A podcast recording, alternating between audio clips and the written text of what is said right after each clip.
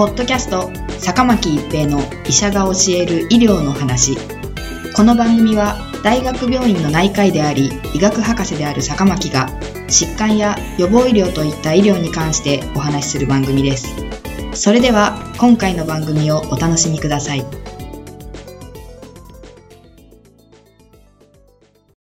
皆さんこんにちは、坂巻一平です。ポッドキャスト、坂巻一平の医者が教える医療の話。今回は脊髄損傷に対する再生医療です。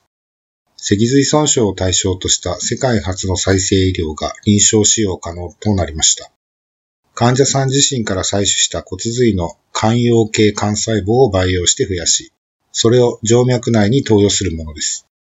薬価は1回分1495万7755円と高額です。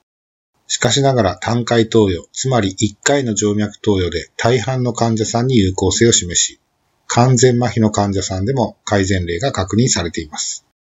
2019年2月20日の中央社会保険医療協議会総会で、ニプロの脊髄損傷治療用自己骨髄肝葉系幹細胞、ステミラック中の薬価収載が決定しました。同細胞医薬は再生医療等製品版先駆け審査指定制度の対象製品として初めて2018年12月に条件期限付きで承認されたものです。脊髄損傷は日本では毎年約5000人の新規患者さんが発生し、累計患者数は10万人以上になっています。急性期を出した患者さんの平均余命は健常人と変わらなくなってきていますが、完全麻痺、不全麻痺により、その生活の質はかなり落ちています。これまで脊髄損傷により生じた麻痺に対する根本的かつ有効な治療法はなく、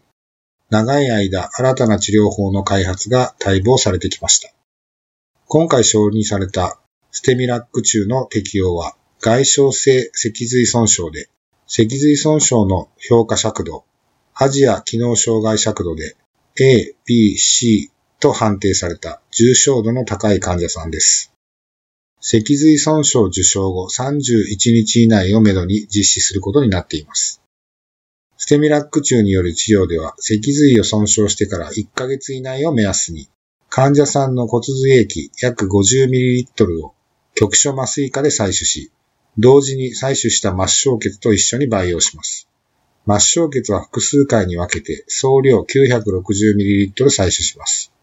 培養はニプロの細胞培養施設で行います。末梢血から作成した培養液で骨髄液に含まれる肝葉系幹細胞 MSC を増やして注射製剤化します。注射製剤には5000万から2億個の MSC が含まれています。医療機関ではこの注射製剤を生理食塩水で3倍以上に希釈して患者さんに経静脈投与します。保険診療で認められている投与は1回です。MSC を用いた臨床研究は2013年12月に札幌医大で医師主導治験として開始されました。主評価項目は投与6ヶ月後にアジア機能障害尺度が1段階以上改善した症例の割合です。安全性評価も合わせて行われました。治験では MSC の投与とともに通常のリハビリテーションも実施しました。この医師主導治験における当初の目標症例数は30例でしたが、13例中12例、92.3%が主評価項目を達成したため、治験は目標症例を達成する前に打ち切られ、今回の早期承認につながりました。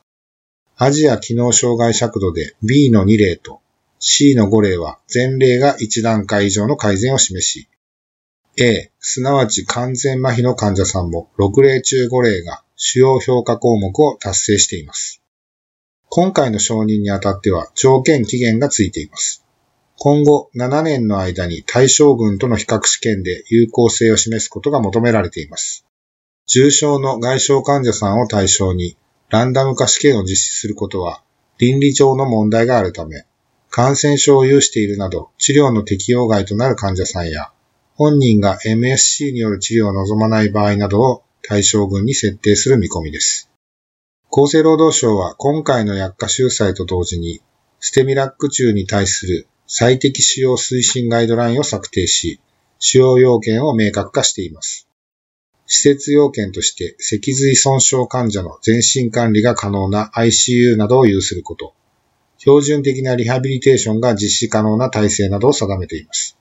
また、治療の責任者として医師免許取得後、脊髄領域を含む整形、脳神経外科に関する10年以上の修練を積んでいる。脊髄損傷に関する30件以上の臨床経験がある。アジアの評価が適切に行える。などを求めています。現在は急性の外傷性積損患者さんに対するステミラック中の有効性を確認している段階ですが、今後、慢性期の脊髄損傷患者さんへの適用拡大も考えられており、